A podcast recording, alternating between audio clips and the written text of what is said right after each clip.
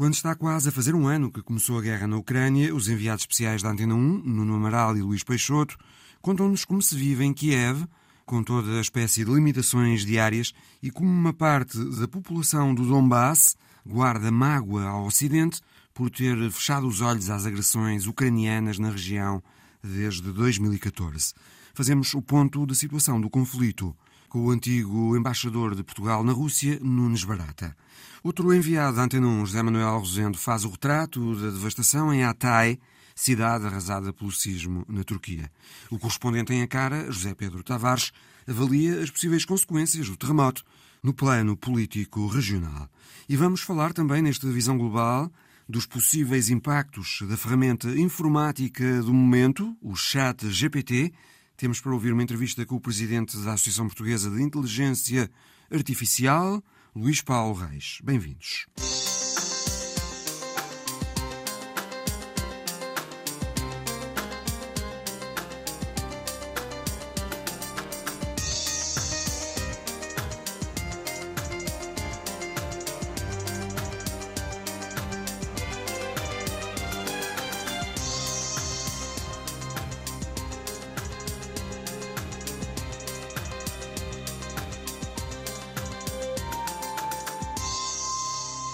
A coincidir com a visita de Volodymyr Zelensky a várias capitais europeias, a Ucrânia voltou a ser atingida nas últimas horas por ataques russos intensos. Voltaram a ser atingidas centrais de produção e distribuição de energia em várias regiões. Boa parte do país ficou às escuras. Nuno Amaral, enviado à Antena 1 a Kiev. Boa tarde. Aí na capital ucraniana, os cerca de 2 milhões de habitantes que permanecem na cidade vão tendo de se habituar a conviver com essa realidade das falhas constantes de energia. Sim, é um gerúndio que faz parte deste cotidiano, eh, não só no que tem que ver com a falta de energia elétrica, mas com tudo o resto. Mas uh, é de notar uh, a capacidade de organização da população ucraniana, uh, fundamentalmente em Kiev. Em qualquer pequeno condomínio, os habitantes organizaram-se, compraram um gerador e, quando há cortes de luz, têm onde ir ligar uma, uma botija elétrica, por exemplo, onde ir aquecer água, onde fazer uma refeição. No centro de Kiev há vários pontos, traduzindo de uma forma quase grosseira, que os ucranianos chamam os pontos eh, do limite do inquebrável, ou seja, não nos vão quebrar, a Rússia não nos vai quebrar. Tendas em algumas praças com energia elétrica a partir de geradores e onde as pessoas podem ir carregar telemóveis, carregar computadores, onde podem ir eh, buscar uma bebida quente ou aquecer uma refeição. E esse cotidiano alastra-se por eh, todas as facetas da vida. As idas ao supermercado interrompidas porque eh, tocam as sirenes, as idas ao supermercado de lanterna na mão porque há poupança de energia. Portanto, é um é cotidiano no, no, em que a vida segue sempre dentro de momentos, não é? Sempre dentro de momentos. Ou porque toca uma sirene, ou porque há um ataque, de facto, como houve estes últimos dias em Kharkiv, em eh, Odessa, eh, mas também se canta vitória. Eh, isso foi bastante enfatizado depois desse ataque massivo da parte da Rússia, depois da visita de Zelensky a capitais europeias, em todo o lado, em todos os noticiários, carros na rua a apitarem, quando souberam que dos 71 mísseis disparados pelo exército russo, 61 foram abatidos pelas baterias antiaéreas. E depois depois há outro ponto: qualquer ucraniano, a qualquer momento, desde que tenha um smartphone e que tenha as aplicações, obviamente, sabe eh, quando eh, tocam as sirenes, sabe a que horas tem que ir para o abrigo, a que horas tem de sair do abrigo, sabe quando vai ser cortada a luz, sabe quando a luz vai ser reposta, a eletricidade, sabe para onde se deve dirigir, que ruas evitar. É, digamos, a verdadeira guerra em direto a partir da internet, a partir das redes sociais, o que permite a que muitas destas pessoas, eh, e também outro fator assinalável, que trocaram de profissão, temos médicos na rua a vender powerbanks, temos professores, por exemplo, a abastecer casas com alimentos quando não há eletricidade. Foi todo um cotidiano adaptado a este esforço de guerra que estará para durar, que garante Kiev que é para vencer e que a Rússia, do outro lado, vai demonstrando aqui e ali o poderio militar. O enviado da Antena 1 a Kiev, Nuno Amaral. E temos outro enviado da Antena 1 à Ucrânia com quem vamos falar já a seguir. Luís Peixoto, boa tarde. Estás eh, no Donbass, em eh, Donetsk. Chegaste aí há mais ou menos uma semana. tens visitado zonas que estão sob controle russo. Com que impressões tens ficado da vida em Donetsk? A principal uh, impressão com que fiquei na cidade de Donetsk é a questão dos civis e dos bombardeamentos que se fazem ouvir de manhã à noite. Os combates acontecem muito próximos do centro uh, da cidade e uh, a situação da população é bastante complicada. Isto porque uh, numa semana uh, morreram seis pessoas, seis civis, no centro da cidade, dos bairros particularmente no Petrovski e no bairro de Kalininsky, faltam alguns bens essenciais, como por exemplo a água, que só chega três vezes por semana e durante uma hora, que provou constrangimentos àquela uh, população. Uh, é uma uh, cidade muito, quase nove anos guerra, o conflito do Donbass estalou em 2014, depois da Revolução Euromaidan em Kiev, que explotou a proclamação como repúblicas independentes, quer de Donetsk, de Lugansk, que pessoas eh, morreram eh, de 2014 até 2019 entre civis e militares, e isso é bem visível na população. Toda a gente tem uma história de um familiar que morreu, quer na condição de civil, condição de militar. Eh, há muitas lojas eh, fechadas, as mulheres são praticamente assegura a economia local, os homens em idade militar estão neste momento a combater, há muitas lojas fechadas, como dizia, eh, a guerra no Donbass eh, levou à saída de mais de um milhão de pessoas eh, da região para outros países e também para a Rússia e para outras zonas da Ucrânia, e essa é uma, é uma, uma das marcas que se nota bastante na população, que tem um sentimento profundamente pró-russo, foi pelo menos essa a impressão que eu tirei da maioria das pessoas com quem tive a oportunidade de falar, há uma certa mágoa em relação parte da Rússia e não parte da Ucrânia? É um misto uh, de sentimentos. Há uh, pessoas que, quer por questões uh, familiares ou até por questões culturais, estamos a falar de uma região bem próxima da Rússia, há essa vontade de querer ser russo.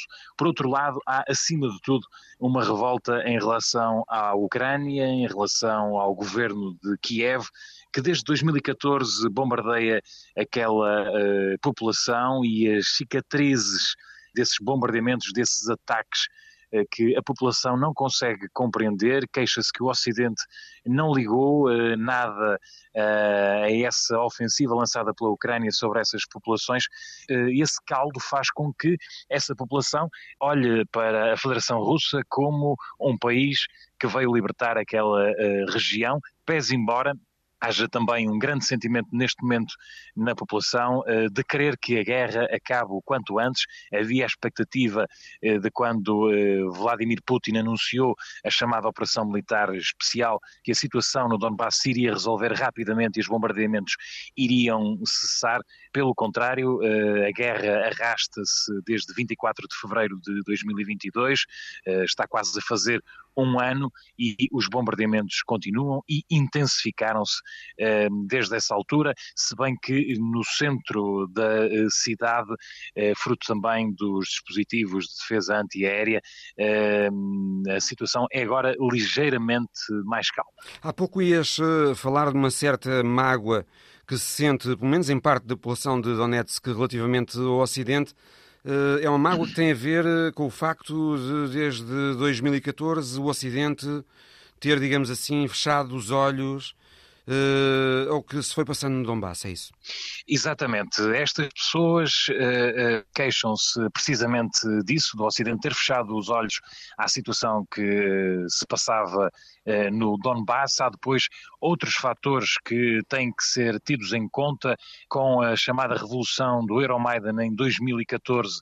Iniciou-se na Ucrânia o chamado processo eh, de descomunização e, e nesta uh, população em particular, eu recordo que a região do Donbass é uma região predominantemente mineira, há uma grande nostalgia pelos tempos da União Soviética e esse processo de descomunização foi encarado como uma ofensa, há também a proibição de partidos e não concordaram na altura com a posição do presidente Viktor Yanukovych. Aliás, foi nessa sequência que essas duas zonas do Donbass, Donetsk e Lugansk, decidiram proclamar uma independência em relação ao governo de Kiev, queixam-se que foram perseguidas uh, e que mais ninguém olhou para elas a não ser a Federação Russa. Luís, pudeste visitar outra província no Donbass que está sob controle russo, que é Lugansk. Com que sentimento é que ficaste da vida em Lugansk nestes dias? A vida em Lugansk é uh, bastante diferente daquela que encontrei em uh, Donetsk, porque uh, a linha da frente aqui está muito mais longe e a região está praticamente já controlada pelas forças russas. As pessoas no centro da cidade levam uma vida perfeitamente normal. Vimos casais com crianças passearem, as pessoas vão, vão para os trabalhos. a única, a água, por exemplo, uma coisa que não existe em eh, Donetsk, ou pelo menos o acesso à água é muito eh, mais limitado. Eh, aqui essa limitação não existe. Uma das diferenças que notei tem que ver com as comunicações. Neste momento, e ao que pude apurar por razões de segurança, não é possível ter internet na rua. Quem quiser aceder à internet aqui em Lugansk, só mesmo dentro de cafés ou de locais onde exista Wi-Fi, mas naturalmente aqui a situação dos civis é muito melhor do que em Donetsk. Luís Peixoto. Antena 1 na Ucrânia, numa altura em que estamos a menos de duas semanas de se completar um ano sobre o início desta guerra.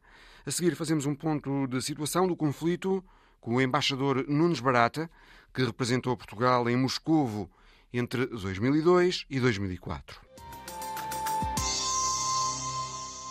Senhor embaixador, depois eh, de toda a questão com o envio dos eh, tanques, o presidente ucraniano tem tentado pressionar agora os países que apoiam a Ucrânia em enviar também aviões e armas de longo alcance. Acha que este tipo de armamento uh, acabará também por ser enviado para a Ucrânia? Bem, eu não sei se o armamento vai ser ou não enviado para a Ucrânia. Isso é uma decisão muito difícil de ser tomada pelos países que neste momento apoiam a Ucrânia, por várias razões. A primeira das quais é que nenhum país quer assumir a responsabilidade de ter colocado este conflito num patamar eh, que poderá degradar-se e, e, levar a uma, uma, uma guerra total entre, entre a Rússia e os países que apoiam a, a Ucrânia. Já foi esse um pouco o raciocínio com os tanques Leopard 2 e eles acabaram por ser enviados? Bem, confesso que eu não sou um perito militar e, portanto, não sei qual é a, a, a, utilidade de um tanque desses nem qual é a utilidade dos caças que eventualmente serão fornecidos. Acabaram por ser enviados, ou seja, acabou por haver a decisão de os enviar, porque eles ainda não chegaram lá. Eles ainda não chegaram e parece que levarão tempo a chegar. Por outro lado, eu acho que nós estamos neste momento num conflito, numa guerra declarada pela Rússia à Ucrânia, eh, não formalmente, mas de facto, eh, e é muito estranho que numa guerra, como em qualquer combate entre duas eh, entre dois antagonistas, só um possa atacar e o outro tem que se limitar a defender. Quer dizer, num combate de boxe, a pessoa leva um murro e dá um murro. Quer dizer, em qualquer combate, uh, uh, todas as partes têm o direito de atacar o adversário e não limitar-se a defender. Ora, o que nós estamos a ver é que há uma guerra. E neste momento a Rússia ataca, invade o território uh, ucraniano e a Ucrânia não pode fazer nada para repostar. Limita-se a defender-se e não a atacar-se. Eu acho que isso é extremamente injusto e compreendo, neste caso, o receio de muitos países de uh, avançarem, porque se avançarem passam para um patamar muito superior e então aí poderemos entrar num conflito grave entre a Rússia e os países que apoiam a Ucrânia. Portanto, será isso que eh, estará a causar a relutância eh, nos países que apoiam a Ucrânia de eh, enviar equipamento que pode alcançar território russo? Um, equipamento que não seja só defensivo, mas também ofensivo. Eu compreendo que tenha que se dar ofensivo, quer dizer, porque não, não, não compreendo que neste momento haja cidades ucranianas a serem destruídas pela Rússia e a, Rússia, e a Ucrânia não possa fazer nada de modo a destruir qualquer coisa que seja russo. Quer dizer, isso não percebo. Agora, percebo de facto a, a relutância em, em, em enviar uh, forças dessas, até porque se os países que poderão enviar essas forças uh, são países que têm um controle democrático interno e, portanto, em que as decisões não são tomadas de ânimo leve, não são tomadas como toma o, o Putin no, no, na Rússia. É ele que decide e, e as coisas avançam. Nos países democráticos é difícil. O porta-voz do, do, Kremlin, eh, Dmitry Peskov, eh, disse que depois dos tanques e agora com a possibilidade de serem enviados também eh, aviões e armas de longo alcance, a linha entre o que é o envolvimento direto e indireto da NATO neste conflito está a desaparecer. Isto preocupa, embaixador? O conflito poderá estar a ameaçar alargar-se e agravar-se transformando-se num conflito mais aberto, digamos assim, entre a Rússia e a NATO? Bem, aí para já uma, uma, correção a ser feita. O senhor Peskov, é claro que o senhor Peskov não diz aquilo que pensa, porque não, não sei o que é que ele pensa, simplesmente tudo aquilo que ele diz é por indicação do, do Kremlin, e nomeadamente de Putin. Isso por um lado. Por outro lado, quando o senhor Peskov fala num conflito da NATO com a Rússia, a NATO não está neste momento em conflito. Há países membros da NATO que estão a apoiar a Ucrânia a defender-se do ataque russo. O único ataque que eu conheço, histórico, de uma aliança militar contra um país, então foi, não foi a NATO, foi o facto de Varsóvia, que invadiu a, a República Checa, na altura Checoslováquia. E, portanto, foram tropas do Pacto de Varsóvia que entraram num outro país. Portanto, nunca houve a NATO como tal, nunca participou em nenhuma guerra. Há países membros da NATO que estão a apoiar a Ucrânia. E há outros membros da NATO que não estão. Não, não estão nem estarão.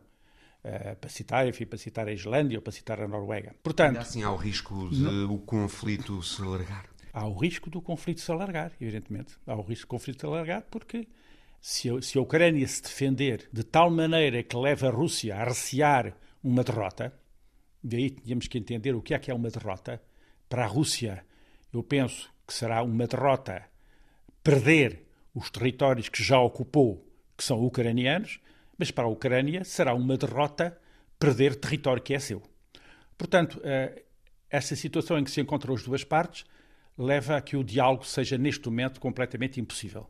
Portanto, chegar a um acordo é impossível. Que uh, uh, o conflito possa degradar-se ao ponto de se transformar numa, num conflito mundial, da ordem mundial, aí eu receio bastante. Receio que as previsões que estão a ser feitas não se concretizem. Porque eu não penso, embora o, o Putin seja um, um, homem, enfim, eh, com, com, uma formação que nós sabemos, enfim, que foi membro do KGB, portanto, de forças secretas, um homem que, eh, sendo um ditador, está habituado a fazer tudo aquilo que ele quer, eu penso que ele não vai ao ponto de uh, cometer um suicídio. Quer dizer, e, e entrar para uma guerra seria um suicídio. Dir-me-ão, também destruirá a parte contrária? Talvez. Uh, mas suicida-se, quer dizer, e acaba. A Rússia acaba. A Rússia não tem qualquer possibilidade de ganhar uma guerra contra a NATO. Ninguém ganha uma guerra dessas. Quer dizer, ninguém ganha uma guerra dessas, nem a Rússia, nem, nem, nem os países do Ocidente. Para não repetir a expressão NATO, não. que eu acho que é incorreta. Portanto, acabar esta guerra, toda a gente diz, é preciso negociar. Bem, mas como é que se negocia se as partes não querem? Para negociar são necessários, penso eu, eh, três pressupostos. Isso está, enfim, no, nos tratados de negociação. O primeiro pressuposto é haver a vontade de chegar à paz. Haver uma vontade de acabar com a guerra, que neste momento não existe. Não há, não há nem da, da, parte da Ucrânia nem da parte da Rússia vontade de acabar com a guerra. Antes, pelo contrário, é a vontade de continuar na certeza que vão sair vencedoras. Depois é preciso que as partes utilizem a mesma linguagem para que cada parte perceba o que a outra quer dizer. Ora, neste caso, a linguagem comum não existe. A Rússia fala numa operação especial, a Ucrânia diz uma invasão. Depois é preciso haver o desejo de um compromisso. Portanto, é preciso haver um desejo de cedências, de parte a parte.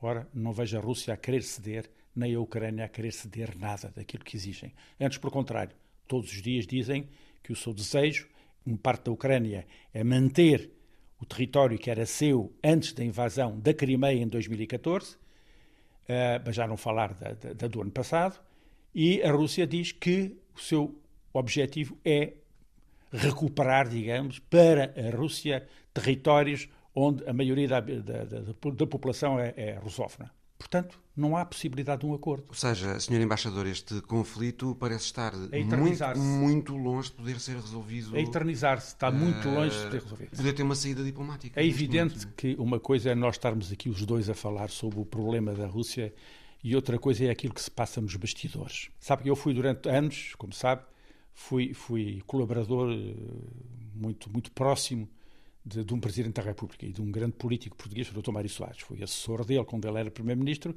e foi o chefe de gabinete dele quando ele era Presidente da República. Portanto, tive 10 anos, digamos, no, no interior do poder. E sei muito bem que há muitas coisas que se, que se, que se. As mais importantes correm por aí, não é o que se diz cá fora. Portanto, eu não sei neste momento que contactos é que está a haver, porque haverá.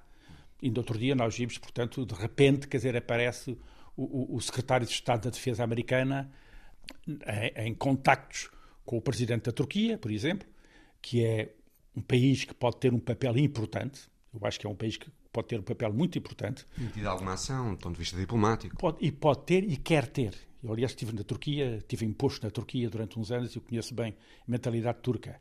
São, é a mentalidade de um grande império. Portanto, é um país que quer eh, ambicionar novamente a ter um papel importante na, na, na cena mundial.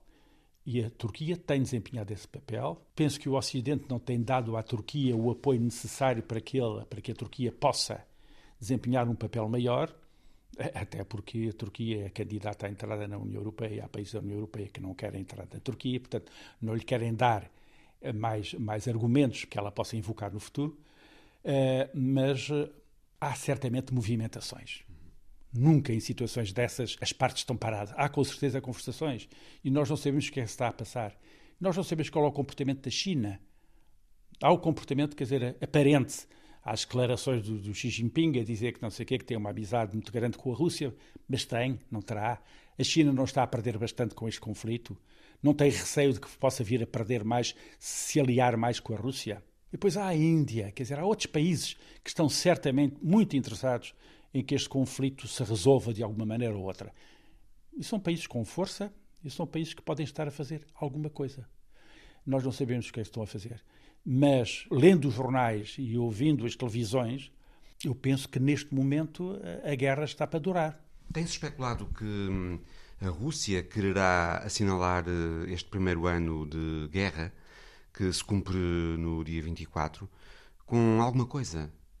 Senhor Embaixador, uh, uh, o Kremlin irá querer uh, ter alguma coisa para apresentar à sociedade russa, agora Bem, por ocasião da passagem do primeiro ano de guerra? Bem, eu, eu, eu, não, para eu não sei se, se, se, o Kremlin pode apresentar alguma coisa à sociedade russa que já não tenha apresentado, com o Kremlin, quer dizer, a sociedade russa, coitado, está completamente, completamente uh, neutralizada, não recebe notícias verdadeiras sobre o que se passa na, na fronte de combate, é alvo de uma propaganda uh, terrível, não é? Os meios de comunicação estrangeiros estão bloqueados e, portanto, o que é que o Kremlin poderá apresentar? Nada. Poderá ter essa necessidade, não é? A verdade Mas é que a guerra prolonga-se há um ano. Mas não para, não para a opinião pública russa, que é uma coisa que neste momento está anestesiada completamente. Portanto, poderá ser para fora. Mas para fora já tem feito. Está neste momento a incrementar os combates. Está, e está a reunir tropas, segundo dizem. Nós também não podemos acreditar em tudo o que se lê nos jornais. Uh, segundo dizem, uh, está neste momento a, a preparar-se para uma ofensiva. Isso é com certeza do conhecimento da Ucrânia e do conhecimento dos países que apoiam a Ucrânia. Sobre a situação militar no terreno nesta altura, das informações que, que vão chegando. Desconheço completamente qual é a situação não sabemos, militar. Não é? Nós não sabemos absolutamente nada. Eu, eu não sei. Nós ouvimos diariamente muitos generais falarem sobre o que se passa na, na Ucrânia. Eu fico surpreendido, enfim, com o conhecimento que eles têm e, e, não, só, não só generais, como, como outros comentadores mais conhecidos, enfim, do, da nossa praça, talvez de todos aquele que tenha, aquele que tenha uma, um, um, um insight maior será, será, e eu conheço pessoalmente, o José Milhazes, porque foi um homem que viveu dezenas de anos na Rússia, portanto conhece a mentalidade, fala a linguagem, tem muitos contactos lá, pode receber dessa fonte informação privilegiada. Agora, muitos dos nossos generais, que são certamente eh, profissionais competentíssimos, mas que informação é que eles têm? Que conhecimentos é que eles têm de, dos dirigentes russos e que informações é que eles têm? Pessoas bem informadas que, os possam, que lhes possam dar informações baseadas? Não sei. Uh, agora que têm muitas opiniões, têm, e que sabem que os, os tipos de, de, canhões que existem e os tipos de armas que existem, e, quer dizer, e, e, debitam isso com frequência na televisão para impressionar o pobre do civil que não percebe nada e dizer não sei o quê, tem FCs, tem Cs não sei o quê, também. Tá não sei, confesso que não sei. No plano militar não posso pronunciar, que não sei. Fiz o meu serviço militar na Guiné. Também trabalhei com um grande, com um grande general, mas que era um general de outra, de outra frente. Fui chefe de gabinete do, do general Spínola, do Marshal Spínola, como sabe, uh, na Guiné, e portanto, mas não, não, não sei nada da situação militar neste momento, do terreno, para me poder pronunciar. Sei que, que, que a Rússia tem, tem um exército forte, tem sobretudo, como acontece em todas as ditaduras, um desprezo total pela vida dos soldados, portanto, não, não importa que morram mil ou, ou, ou, um milhão, para eles é completamente indiferente, para o ditador quer é atingir o seu objetivo, não é? Já foi assim com o Hitler e é assim com o Putin, já foi assim com o Stalin. Portanto, eh, os ditadores não se preocupam com, a, com as perdas humanas, mas nos países que apoiam neste momento a União Soviética, a, a Ucrânia, eh, preocupam-se, que são democracias e, portanto, não podem não podem, de, de, de ânimo leve, perder, perder eh, pessoas na, na guerra. Que é outro problema que se põe agora, o envio ou não de, de, de forças apiadas. Não é? Uh, Fala-se muito de tanques, mas soldados. E há uma grande renitência em utilizar forças humanas, precisamente porque as democracias têm. É muito difícil para governos democráticos justificarem o envio de, de tropas, não é? Senhor Embaixador, Nunes Barata, muito obrigado muito por obrigado, esta conversa. Muito obrigado. Vão-se volumando os eh, números de mortos eh, do sismo que atingiu a Turquia e a Síria no início da semana, bem acima dos 20 mil mortos no caso da Turquia, mais de 3.500 pessoas que perderam a vida também na Síria. A Antena 1 tem nas zonas da tragédia. O repórter José Manuel Rosendo. Boa tarde, Zé. Estás na região turca de Antáquia, também atingida pelo sismo, e o que podes ver, pelo que já me contaste antes desta conversa, é avassalador. Eu não sei bem sequer como é possível descrever tudo aquilo que posso ver à minha volta.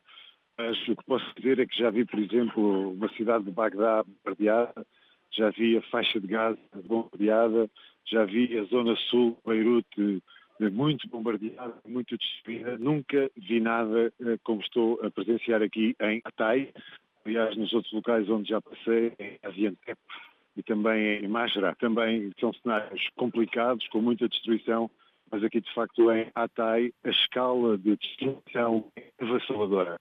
Não sei se haverá um edifício nesta cidade que não tenha sido tocado pelo sismo.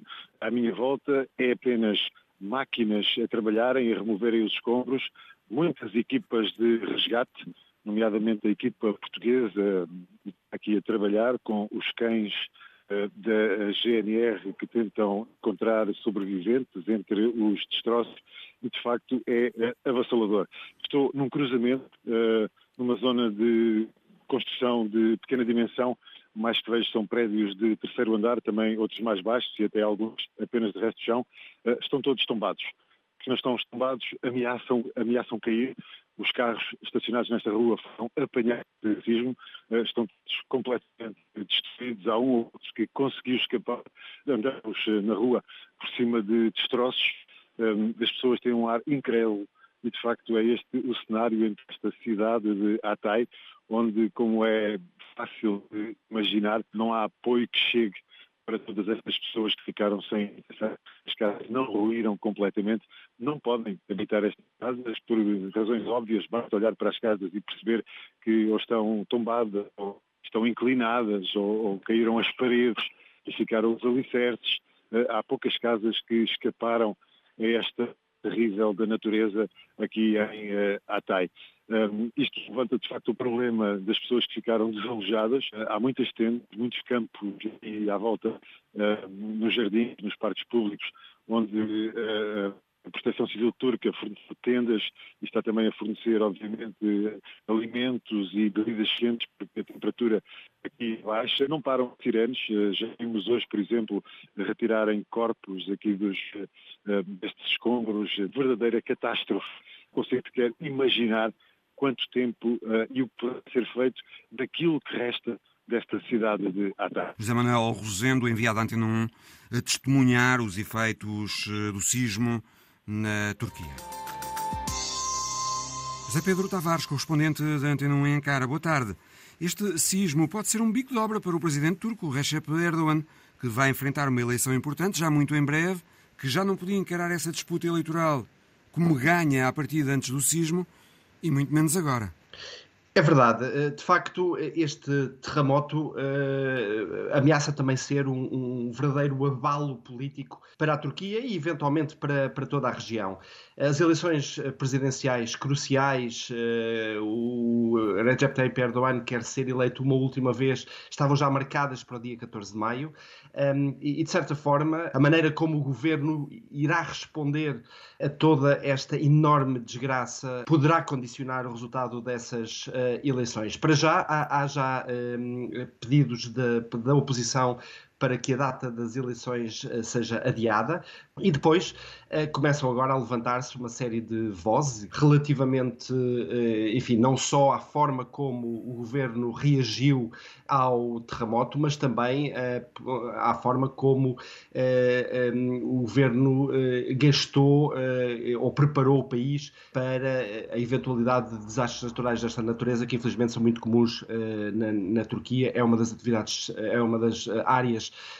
com maior atividade sísmica no planeta. Nos últimos 30 anos ocorreram 12 grandes sismos na, na, na Turquia. A Turquia é o terceiro país do mundo onde uh, mais se morreu devido a tremores de terra uh, uh, desde, desde sempre em termos, em termos absolutos. Um, Crê-se que nos últimos 100 anos terão morrido... 90 mil, 90 mil pessoas. 90 mil. Morreram 90 mil pessoas em sismos na, na, na Turquia. De facto, levantam-se agora algumas questões. Um, como e onde foram gastos os milhões de euros arrecadados, liras turcas, mas que equivalem a, a, a, a, milhares de milhões de euros que foram arrecadados num, num imposto que foi decretado há cerca de 20 anos após o terrível sismo de 1999 que vitimou mais de 17 mil pessoas em Istambul, eh, um imposto eh, eh, sobre todos os proprietários de casas e que deveria ajudar, enfim, o Estado a aumentar a resiliência das cidades e da sociedade turca para com os desastres naturais. Dois, a questão da construção. A Turquia adotou, precisamente depois desse sismo, uma série de regulamentos e de legislação antissísmica bastante rigorosa, mas é óbvio eh, que esta não está a ser cumprida eh, em todos os, os locais. Muitos dos edifícios que ruíram foram edifícios construídos recentemente, alguns deles mesmo nos últimos dois a três anos, eh, e que já deveriam, obviamente, seguir toda essa regulamentação antissísmica. Será que há, enfim, problema de, de, de corrupção com os um, construtores civis? Será que há um problema de fiscalização? Uh, será que há um problema de licenciamento por parte das, das autarquias? Uma nota agora, ontem mesmo foi detido, por exemplo, um construtor civil, um, empresário da, na, na, área da construção civil, que tentava ir para o estrangeiro, neste caso para o Montenegro, uma, um país que não tem acordos de extradição com, com a Turquia, uh, e esse proprietário da construção civil tinha uma empresa que, que construiu um grande empreendimento eh, na cidade de Atay que ruiu completamente um empreendimento que era absolutamente novo, tinha dois a três anos e portanto eh, está-se agora a, a, a passar da, da, fase, digamos, de, de, choque, de dor, eh, de luto para a fase de raiva, de frustração e, e de apontar o dedo a, a, potenciais responsáveis políticos, entre os quais estes empresários da, da, da, construção civil. E finalmente a terceira grande questão que se levanta é a questão da, da resposta ao, ao terremoto. O governo acionou muito muito tarde a mobilização do exército e das forças policiais, só 24 horas depois do sismo e já depois da magnitude do desastre uh, ser evidente para todos. Porque, Erdogan, aliás, uh, assumiu erros, não é? Por isso mesmo, Erdogan assumiu erros. Ele agora tenta corrigir, dizendo, e já, já o admitiu várias vezes, que de facto a resposta no primeiro dia não foi a adequada, mas dizendo também que o Estado vai fazer tudo para agora tratar dos, dos vivos, e são muitos, são, são centenas de milhares de pessoas que estão completamente desalojadas, e são milhões de pessoas que precisam de, de apoio, porque para além de terem perdido as suas casas, podem ter perdido os seus empregos, o seu modo de vida. Erdogan já anunciou uma série de medidas. Disse que um, vai realojar todos aqueles que querem sair da área afetada em outras cidades, que lhes vai pagar esse realojamento, que lhes vai pagar a renda por um ano, no próximo ano, caso eles queiram de facto ir para outras áreas da Turquia e restabelecer e recomeçar a sua, a sua vida lá. Disse também que iria dar uh, 10 mil liras, o equivalente mais ou menos a 500 euros, a todas as pessoas afetadas pelo terremoto, e, e são, são cerca de 13 milhões só na Turquia. Ou seja, uh, está de facto a, a, a, tentar eh, reagir e responder de forma eficaz, de forma a que este terremoto um, eh, não, não seja também daqui a uns meses um verdadeiro terremoto político com consequências para o, o futuro uh, político da, uh, da, da, Turquia. Mas, mas este abalo de facto um, tem potencial para mudar a política nacional e também a política eh, internacional. Uma das coisas que, que será mais interessante seguir eh, vai ser eh, ver se de facto a Turquia e, e uma série de, de, outros países com quem a Turquia mantinha diferentes políticos poderão utilizar este terremoto para virar uma página na, na, nas suas relações bilaterais. Isto Como aconteceu uh, com a Turquia e a Grécia depois do sismo na Turquia de 1999. Exatamente, que marcou de facto o grande, o grande degelo político entre, entre as relações dos dois, dos dois rivais uh, históricos. Há potencial para isso ocorrer, porque uh, é uma série de países uh, com quem a Turquia tem, tem, relações muito difíceis, a Grécia, os Estados Unidos, mas também a Arménia, enviaram ajuda humanitária, enviaram equipas de socorro, uh, inclu, inclusivamente a equipa arménia uh, atravessou a, a, fronteira entre a Arménia e a Turquia, as autoridades turcas assim, assim permitiram, e, e isto foi um, um, exemplo raro e único. Esta fronteira está fechada desde 1993 e o facto de uma equipa arménia de salvamento e caminhões arménios terem atravessado uh, esta, esta fronteira cerrada há décadas aponta para, para uma, uma, potencial possibilidade de, de desanuviamento, desanuviamento histórico. Vamos ver se Depois há males também... que vêm por bem também aqui, não é? Exatamente. E depois há, há, há, toda a questão da Síria. Uh, de facto, este terremoto abalou de tal forma a sociedade síria e, e o país que poderá também uh, haver algumas alterações a nível, a, nível uh, enfim, geopolítico, na geografia da guerra, na situação da guerra e, e no equilíbrio de forças. As Nações Unidas têm estado a negociar com o regime de Bashar al-Assad uma solução que passará por uh, uh, o regime de Bashar al-Assad deixar passar ajuda humanitária para a província de Idlib, no noroeste, a única província ainda em, mãos rebeldes, desde que uh, as sanções económicas contra o regime de Bashar al-Assad sejam, sejam aliviadas. Esta ajuda já virá tarde, infelizmente, para as pessoas que estavam sob os escombros, poderá ajudar na sobrevivência dos, do, do, das muitas centenas de milhares que estão desalojadas uh, e que perderam tudo neste terremoto. De facto, poderá haver aqui alguma alteração uh, e potencial para e, eventualmente um, acordo ou acordos parciais entre Bashar al-Assad e, e, e, os rebeldes do, do, Noroeste, algo que até agora não, não tinha acontecido. Uh, vamos ver de facto se, se este terrível avalo terá consequências a nível geopolítico na Turquia, na Síria Síria e em toda a região. Há potencial para isso. Tudo agora depende da, da, da resposta do governo turco e, e destas uh, negociações políticas que se seguirão, uh, que têm a ver com ajuda humanitária, que têm a ver com, uh, digamos, passagem para, para as zonas afetadas. O correspondente da Antena 1 em Ankara. José Pedro Tavares. O terremoto na Turquia está também na história da semana de Alice Vilaça. Aya. Aya significa sinal de Deus ou milagre em árabe. Aya foi o nome escolhido para a bebê que nasceu nos escombros de um prédio que ruiu na sequência do sismo na Síria na passada segunda-feira. As imagens da bebê ser retirada dos escombros mais de 10 horas depois do sismo correram o mundo. Aya foi resgatada na cidade de Indaíris, ainda com o cordão umbilical ligado à mãe. A bebê foi a única sobrevivente da família. Além da mãe, também o pai e os quatro irmãos perderam a vida no tremor da terra. Aya está agora internada num hospital em Afrin. Está a recuperar bem, não apresenta danos graves, o estado é estável. O caso da menina comoveu milhares de pessoas. Depois das imagens de um homem a correr com aia nas mãos, coberta de pó, por entre os destroços, terem corrido o mundo. São agora milhares as pessoas que se oferecem para adotar a menina.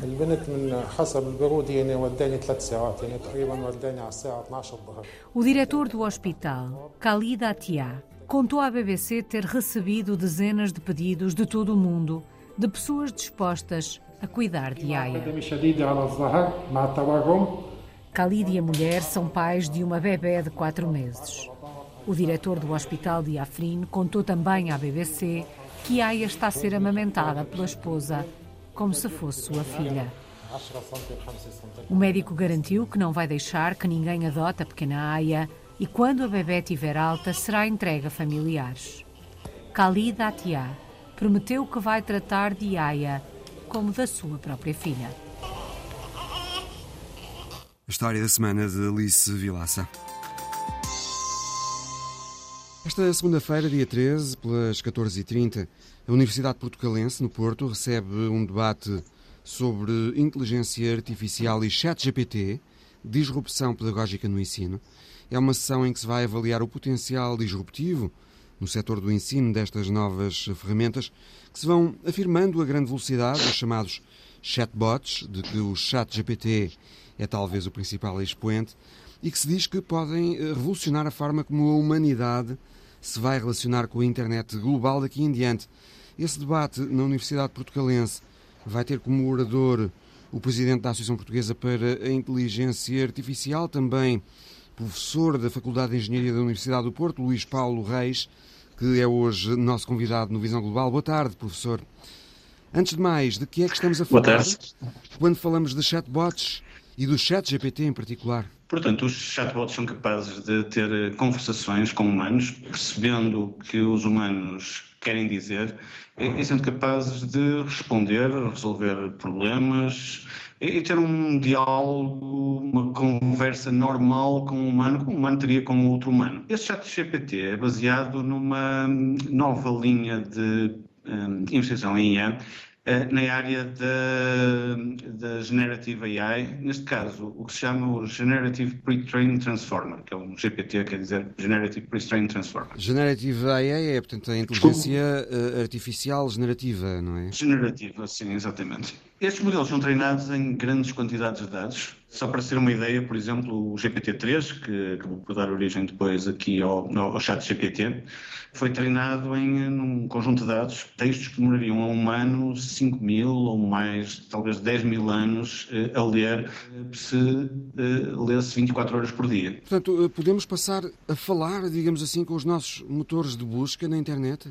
Podemos e vamos, é inevitável. O chat GPT é o primeiro de muitos, ele nem é o primeiro, mas é o, primeiro de muitos um, chats poderosos que utilizam este tipo de tecnologia. Muitos outros vão sair, muitos outros vão sair, por exemplo, a Google neste momento está a lançar o Bird, portanto, o Bard, que é um, um novo GPT, a Google DeepMind, que é uma empresa poderosíssima a investigação na área de IA, irá lançar o Sparrow, um outro GPT. Mesmo a Baidu, na China, tem o seu próprio GPT, que está pronta para lançar. Ou seja, muitos outros vão aparecer. Estes uh, chatbots conseguem ter uma conversa connosco quando uh, procuramos informação na internet. Não nos dão só uma lista de é, links quando pesquisamos, podem conversar connosco e produzir uma escrita fluente. É, exatamente. O, no caso do ChatGPT, ele só foi treinado com informação até 2021. Ele não precisa de internet nem tem acesso à internet. Por exemplo, se perguntarmos ao ChatGPT se o Messi ganhou um campeonato do mundo de futebol, é, ele diz que não, que não tem informação de 2022, portanto ele não pode saber que o Messi ganhou o campeonato do mundo de futebol de 2022. mas futuros GPTs vão ter também acesso à internet com a possibilidade de também, eh, portanto, pesquisar informação na internet e nos fornecerem essa própria informação. Eles podem, eh, creio, escrever poemas, ensaios científicos, como humanos? Eles podem escrever quase tudo. Isto acaba por se basear, tendo uma, uma lista de palavras, que é a nossa pergunta, uh, e uh, um contexto geral, o, o, que estes mecanismos fazem é prever a probabilidade da próxima palavra. E, portanto, sucessivamente, podem fazer praticamente tudo, escrever qualquer tipo de texto. Ou seja, podem escrever desde poesia, a gente pode perguntar para reescrever uh, os Lusíadas como se fosse Fernando Pessoa. E o ChatGPT é capaz de nos dar uma resposta bastante inteligente e até criativa nesse sentido. Diz-se que há chatbots já que podem pintar, compor, até mesmo cantar. Estas tecnologias, até IA generativa, aplica-se a vários domínios. Aplica-se ao texto, no caso do ChatGPT, ou seja, texto que gera texto, mas aplica-se também ao texto que gera imagem. Por exemplo, o DALI, o DALI 2, neste momento, pode lhe dar uma descrição, também feito pela OpenAI, portanto, a mesma companhia que fez o, o GPT o ChatGPT, pode lhe dar uma descrição que, por exemplo, quer 10 surfistas uh, numa praia parecida com a Praia de Espinho. E vai aparecer uma praia muito parecida com a de Espinho, com um perdão, com uma baía e com 10 surfistas a surfar. Portanto, o mesmo para o som, há muitos mecanismos para gerar todo tipo de sons e músicas uh, e, e, começam a aparecer para vídeos, para muitas outras, uh, para muitos outros tipos de, de mídia. Professor, pensa que os chatbots vão ser realmente revolucionários no modo de as pessoas se relacionarem com a internet? Vão transformar a maneira como encontramos informação, como encontramos as coisas na internet? Eu penso que sim. Na realidade, eh, a maneira de interagir com o chatbot é bastante diferente de interagir neste momento, por exemplo, com, com o Google. Eh, obviamente as queries podem ser parecidas, mas as respostas depois serão muito diferentes. Eh, e temos a vantagem de ter aqui um contexto, por exemplo. Ou seja, com, com este tipo de, de chat, eu posso lhe dizer que a minha esposa é X, que a minha mãe, que a mãe da minha esposa é Y, e perguntar quem é a minha sogra, e ele vai-me capaz de dizer que a minha sogra é Y. Uh, portanto, ou seja, este tipo de, de, tecnologia permite uma interação muito mais interessante uh, quando se está a pesquisar informação. Este tipo de sistemas também conseguem resolver problemas, às vezes problemas complexos, inclusive problemas matemáticos, e conseguem fazer coisas ainda muito mais avançadas, como, por exemplo, gerar código, gerar programas. Nós, com uma mera descrição do que pretendemos, conseguimos obter um programa em qualquer linguagem, em Python, em C++, em Java, eh, que nos resolve o problema. Sabemos que a maneira como um motor eh, de busca, como o Google, eh, funciona, elenca os resultados que encontramos por uma ordem de importância que é determinada por algoritmos do Google. Ou seja, o Google e outros motores filtram e condicionam os resultados das pesquisas, põem em destaque uns, desvalorizam outros eh, quando se faz, por exemplo, uma pesquisa com o Google uh, ou com o motor eh, de busca russo Yandex, por exemplo, os resultados não são os mesmos. Estes chatbots também podem vir a ser utilizados de uma forma que um, condicione e influencie a partida a forma de pensar dos utilizadores? O tipo de informação que lhes chega? Na realidade, eh, podem, eh, a, a, resposta pode realmente ser influenciada da mesma forma que, que os motores de busca influenciam. Os, eh, este tipo de, de, chatbots e, sobretudo, o modelo que está por trás de, de, geração, obviamente que podemos dar prioridade a gerar ou a falar sobre algumas coisas. Portanto, podem efetivamente ser usados para isso. Pergunto-me, professor, se e de que modo estes chatbots podem influenciar a vivência democrática das sociedades. Este tipo de modelos são treinados com um conjunto de dados, portanto, com um dataset de enormes dimensões. E dependendo de qual for esse dataset, obviamente que depende do conteúdo do dataset que o, o chatbot aprendeu. Portanto, nós podemos usar um dataset para treinar o nosso chat GPT condicione a saber coisas diferentes, inclusive a saber coisas erradas. Não é? Ou seja, nós podemos perfeitamente, usando um dataset que contém informação errada, obviamente que a IA aprenderá a informação errada, tal como aconteceria com o humano. Se nós o ensinarmos com a informação errada, vai aprender, portanto, conceitos errados. E no ensino, eh, de que forma os chatbots poderão ser disruptivos no ensino? Eh, o tema do debate de amanhã na Universidade Portugalense? Os chatbots vão mudar muito a nossa forma, o nosso ensino e a nossa investigação. Os chatbots são realmente capazes de auxiliar ou quase fazer de uma maneira autónoma muitos dos trabalhos que nós pedimos aos nossos estudantes para fazer. Aquele ensino muito project-based learning, que nós nos orgulhamos bastante, de colocar os estudantes a fazer projetos, muitas vezes de maneira bastante autónoma, tem de ser um pouco repensado, porque é, é inevitável que eles vão usar estas ferramentas de IA. Eh, o chat GPT, as ferramentas de tradução automática, como por exemplo o DeepL, que é capaz de traduzir texto de uma maneira quase perfeita, sei lá, o Quillbot, que é capaz de fazer paraphrase, isto é, mudar completamente a frase, mantendo o sentido, mas mudando as palavras eh, e mudando a ordenação das palavras, mas mantendo completamente o sentido da frase. Portanto, os nossos estudantes vão usar todas estas ferramentas, é inevitável não as usarem. E, portanto, temos de ter muito cuidado com a forma e com o tipo de trabalhos que lhes damos para o projeto, com a forma como os acompanhamos. Tem de ser um acompanhamento contínuo, não podemos fazer um acompanhamento e analisar o trabalho, uma apresentação final. Provavelmente até aumentar a avaliação que é feita em sala de aula com o estudante.